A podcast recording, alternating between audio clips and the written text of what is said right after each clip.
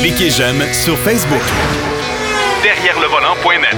De retour à Jacques DM. Pour le- la deuxième portion de l'émission, ben vous savez qu'on va parler euh, avec notre ami Denis Duquet, qui est un, un féru d'histoire et toutes les technologies qu'on a à bord de nos voitures, ça a quand même une origine quelque part. Et quand je dis technologie, je parle pas des technologies de pointe aujourd'hui, mais de, de- choses qui, euh, qui qu'on prend pour acquis. Exemple, un démarreur. Exemple, des essuie-glaces. Euh, tout ça, ben, ça a pris naissance quelque part. Et euh, il y a des, des- ingénieux ou des ingénieurs qui ont pensé à ça. Salut, mon cher Denis. Oui, bonjour. On prend tout pour acquis aujourd'hui, puis les voitures sont de plus en plus électroniques. Puis là, on parle que d'ici 5-6 ans, on va s'asseoir, on va dire à l'auto, amène-moi au, au restaurant un tel, puis là, et si le restaurant vient pas à toi. Mais il y a- il y, a beaucoup de choses qui, à l'époque, ont eu euh, des, retentissements importants. Et je commence par le plus ancien, puis une très grande importance. Aujourd'hui, ça a l'air banal, là. La, la première voiture avec un démarreur la Cadillac en 1912. Ça a eu un changement parce que à l'époque, on démarrait le moteur, on lançait le moteur avec une manivelle. Oh boy, hey, ça, ça, ça, ça, moi, j'ai déjà essayé ça. Et Oui, toi monsieur. aussi. Euh, et ça, là, en autant que ça, ça démarre tout de suite, parce que il y a des, il y a certains temps où tu, euh, tu voulais démarrer la voiture avec une manivelle, puis la manivelle pourrait, pouvait te revenir sur les mains, sur les doigts. Oh, c'est y pas drôle, beaucoup. ça. J'ai Ouais. rencontré quelqu'un qui avait essayé ça, mais il s'était redécoré le front. Mais l'avantage de ça aussi, ça a incité beaucoup plus de femmes à conduire des automobiles. C'était pas la majorité, mais c'est beaucoup. C'est pas tellement féminin, madame en robe, là. Puis en talon haut, essayer de, de partir son, son bazou à la manivelle. Donc, ça, ça a été euh, un, un grand pas en avant. Puis il y a une autre chose qui euh, prend pour acquis, là, mais pas à peu près, c'est les essuie-glaces. Ouais, ouais. Euh, à une certaine époque, là, le, le- premier brevet, parce que quand on lit l'histoire de l'automobile, puis ces gugus-là, il y a des brevets à telle année, monsieur tel, en Angleterre, en Allemagne, en France. Mais la plupart du temps, ce ne sont que des brevets, puis il n'y a pas eu d'exécution pratique. Mais euh, la, la lame d'essuie-glace, ça a été développé et commercialisé en 1917 avec la euh, compagnie Continental Corporation. Et là, c'est un peu la même chose qu'aujourd'hui, là, euh, euh, une arête euh, principale avec deux petites euh, rainures pour permettre euh, d'évacuer l'eau. Mais à l'époque, c'était des, des essuie-glaces manuels. Ils étaient reliés en- ensemble. Je sais pas si on se rappelle les vieilles voitures, là, puis là, le pilote ou le copilote, il balayait le, le- le pare-brise avec euh, manuellement. Puis il a fallu attendre en 1921 avant d'avoir l'automatisation. As-tu pensé, essuie-glaces. pensé conduire une voiture avec un copilote, avec quelqu'un à ta droite, là? Bon, Et puis euh, dire, occupe-toi des essuie-glaces, parce que là, il pleut.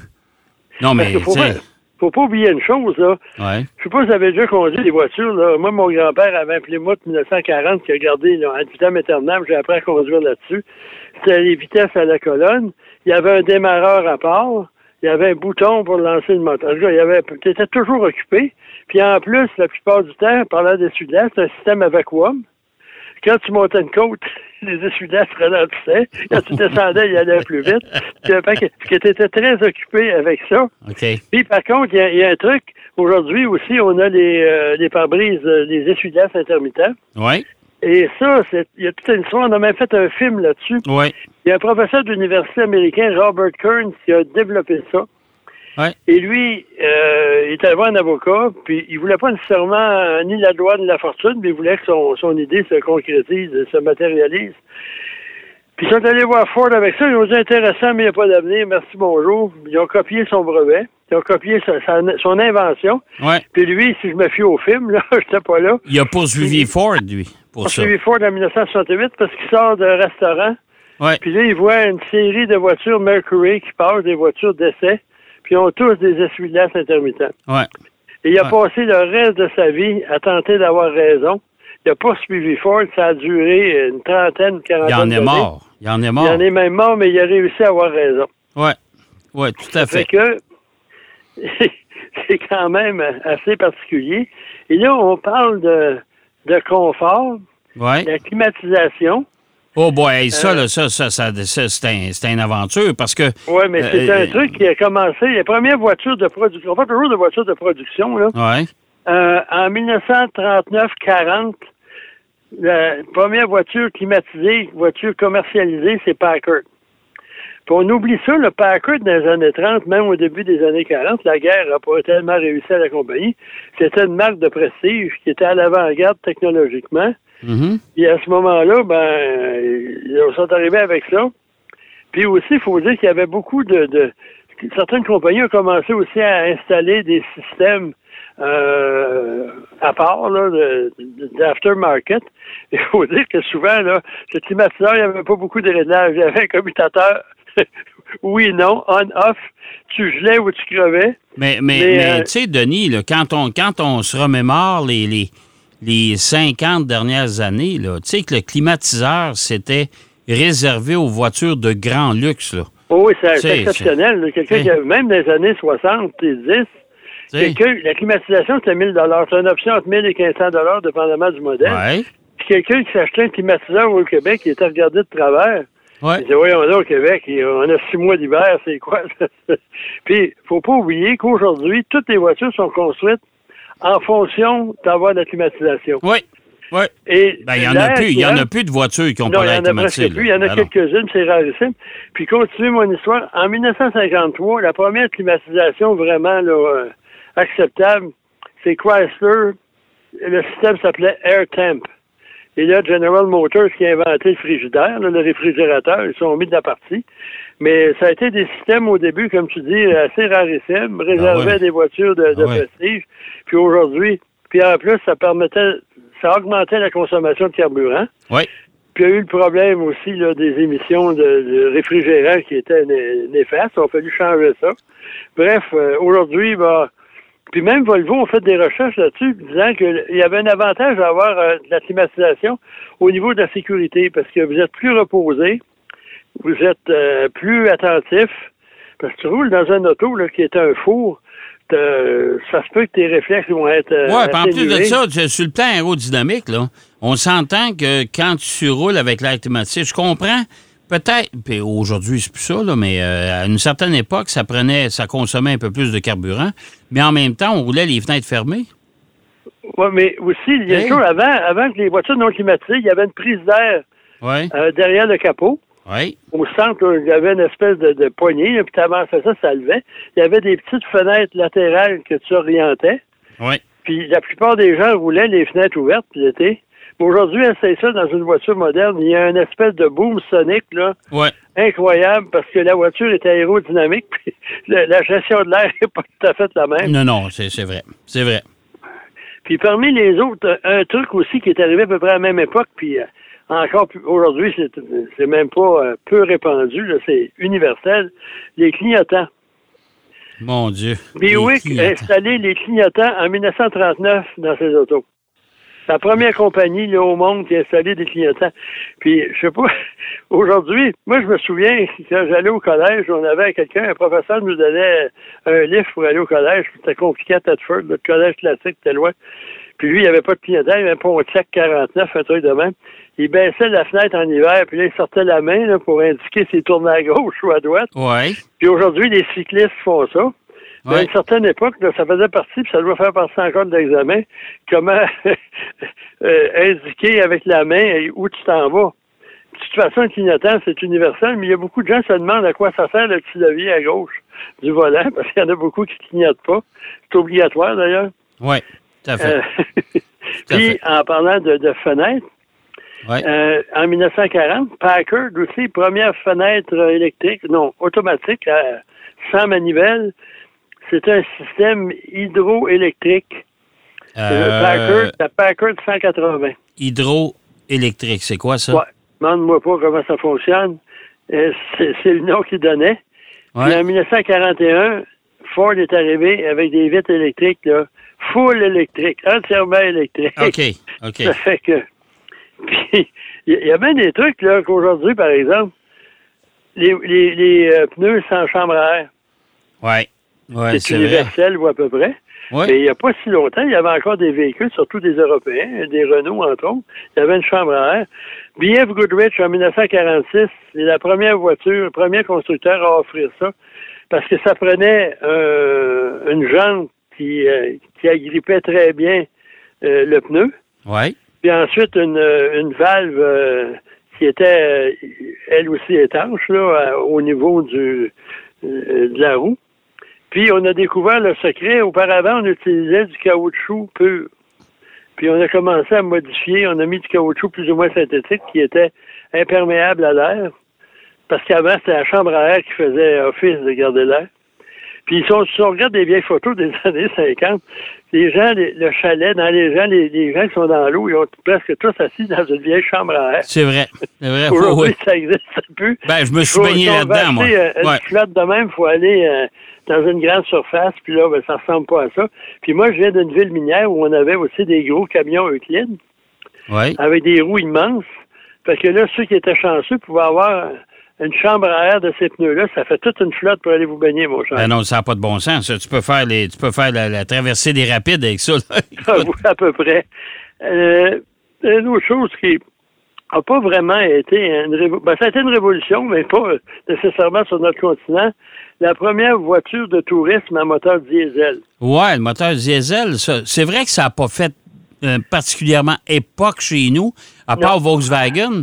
Euh, Il y a GM Mais, qui a fait des tentatives, là, mais ça en n'a pas. tu sais. 1936, Ouais. Mercedes a, a dévoilé ou installé une, euh, un moteur diesel dans une de ses berlines. Puis la 270, le moteur avait 45 chevaux, c'est un moteur Ouais. 4 cylindres. Et moi, j'ai parlé à des ingénieurs de, de Mercedes qui ont essayé cette voiture-là quand ils développaient les nouveaux moteurs. Disent que c'était épouvantable. Le- L'auto vibrait. on débarquait de là, on voyait double, tant que ça les vibrations. Les accélérations, ça n'a rien à voir. On disait 45 forces, c'est comme à peu près 10. Puis moi, là, ça- la, progrès, la progression du diesel, c'est là ce qu'on a réalisé l'injection directe C'est vrai. dans les Ouais, années 80 à peu près. Ouais. Parce que moi, j'ai un ami qui s'était acheté une 200D en 1978 qui n'était offerte qu'avec une boîte manuelle. Et quand on traversait une intersection assez achalandée, c'était stressant. Parce que la voiture était d'une lenteur incroyable. Mais pour le reste, au niveau de consommation, puis la, la- la sonorité du moteur était quand même pas trop pire. Mais c'est quand même pas des voitures, là. Quand on est arrivé avec l'injection des performances décentes, puis on pouvait offrir ça avec une boîte automatique, puis etc. Ah, ben là, c'était nettement mieux, là. Ben oui. Puis euh, à ce moment-là aussi, euh, un autre truc en parlant d'injection, les premiers systèmes d'injection n'étaient pas électroniques, ils étaient mécaniques. Oui. Et Alfa Romeo en avait un sur certains modèles, ça s'appelait Spica. Et apparemment, c'était épouvantablement pas fiable. Puis Ouais, euh, après ça, la première système d'injection d'une voiture connue, c'est une Corvette 1957 euh, sur un Quand même. V8 Quand même. quand même, mais Hein? c'était pas été un grand succès. Puis après ça, ils ont, ils ont développé. Mais quand même, puis moi, je me souviens, on discutait, on faisait des Joe connaissants, devait avoir 15-16 ans. puis on disait, ah oui, la Corvette, un système d'injection. Puis là, il y, a, il y a une fille qui était avec nous autres, elle m'a dit, c'est quoi ça? Deux. on n'avait pas de réponse. On disait, ah, ça injecte l'essence. Très, très connaisseur. Ouais. Puis en plus, parmi les autres trucs, euh, aussitôt, au- plus récemment, là, les freins ABS. Ouais, les freins ABS, ça, ouais. Ça, en plus, il faut pas oublier que les freins ABS, ils ont amené l'antipatinage. Ouais. Parce que l'antipatinage, c'est un frein ABS qui marche à l'envers. Mhm. Puis la, la première voiture de production offerte avec un système ABS, c'est en 1978, la classe S de Mercedes, avec un système qu'ils avaient développé conjointement avec Bosch.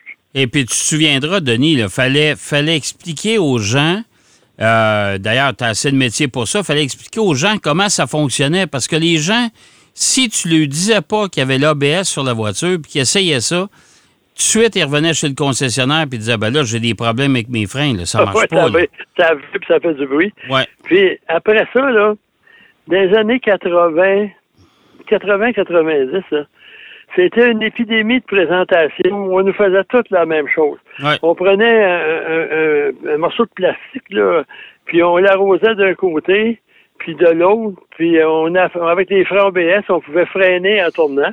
ce qu'on pouvait pas faire avant. Ouais. Ouais. Puis là, sur une surface, je me souviens, là, BMW, euh, dans il y avait, il y avait un caméraman qui voulait absolument être assis à l'intérieur pour filmer la, la tête à queue, etc., qui se produisait. Et il a laissé son déjeuner sur la banquette. il est débarqué de là, il était un petit peu pâle. Mais c'est quand même un système qui détecte les vibrations. Puis moi, je me souviens, quand tu parles, c'est arrivé, des gens ne connaissaient pas ça. Puis il y a quelqu'un qui me téléphone, il dit Hey, monsieur Duquette, j'ai le chaud de mon boss, là. Puis il dit Quand on freine, là, ça fait du bruit. Il dit Écoutez bien. il freine, tout à coup, j'entends bang! Il avait oublié de regarder, il y avait un véhicule devant. il Mais quand, tu penses, mais quand tu penses à ça, Denis, aujourd'hui, là, il en parle même plus. C'est, c'est, Ben c'est- écoute, c'est un élément essentiel à la voiture. Tout le monde a ça. C'est, c'est, oublie ça. Mais pourtant, il y a eu une période, moi, je me souviens de ça, et euh, je pense que je commençais à travailler avec toi où euh, il y a certains produits GM, on avait l'OBS en option. Ah, puis GM, là, il y avait ce qu'ils appelaient, dans leur jargon, entry level. Oui. Il y avait un système à deux, à deux canaux Oui. euh, qui était relativement simple et qui fonctionnait. Parce qu'après, on a eu trois et quatre canaux. Aujourd'hui, tout le monde a la même chose. Mais GM, ils sont toujours, qu'on le veuille ou non, qu'on soit d'accord ou pas, ils sont toujours intéressés à développer des produits qui étaient abordables dans des modèles de base. Oui, c'est vrai. Au lieu d'arriver, on dit, ah, regarde, Mercedes, il y a quatre canaux, c'est merveilleux. Mais oui, mais la voiture coûte 50 000 Là, tu as une Chevrolet Malibu, à l'époque, mettons, 15-16 000 qui a un système ABS qui est peut-être pas parfait, mais il fonctionne quand même. Oui. Puis, C'est vrai, à un moment donné, GM, euh, Oui. et- ils ont sorti de leur, euh, leur trou, puis ils ont dit, nous autres, là, nos voitures, ils ont aussi, ils ont ça, mais au niveau de sécurité, on est la, la compagnie qui a le moins de, de blessures par euh, coussin gonflable. Oui, c'est La vrai. façon dont on fabrique nos coussins, c'est la voiture aussi à l'époque, peut-être il y a une dizaine d'années, Oui, oui. qui capote le moins. Puis ils ont un système aussi, une académie de, de scientifiques. tout à fait. On, tout à fait. on oublie ça, mais ils ont, ils ont développé beaucoup de choses. Ah, il y avait ouais. le premier Ouais, ouais, tout à fait, tout à fait. Hey, merci, mon cher Denis. C'est déjà tout. On est en train Ah, bon? de défoncer notre temps, malheureusement. Mais euh, c'est vrai qu'il y a eu beaucoup de premières technologiques. Écoute, encore une fois, bonne semaine. Puis on se reparle la semaine prochaine aussi. encore avec Et- un peu d'histoire. C'est ça, puis bon Grand Prix Trois-Rivières à tout le monde. Hey, merci, mon cher. Denis Duquet qui nous parlait des premières technologiques, des choses qu'on prend pour acquis aujourd'hui, mais pourtant, ça a débuté quelque part. On va aller faire une pause. Au retour, on va parler d'actualité, ce qui s'est passé dans les dernières semaines dans l'automobile. Derrière le volant. De retour après la pause. Pour plus de contenu automobile, Derrière le volant.net.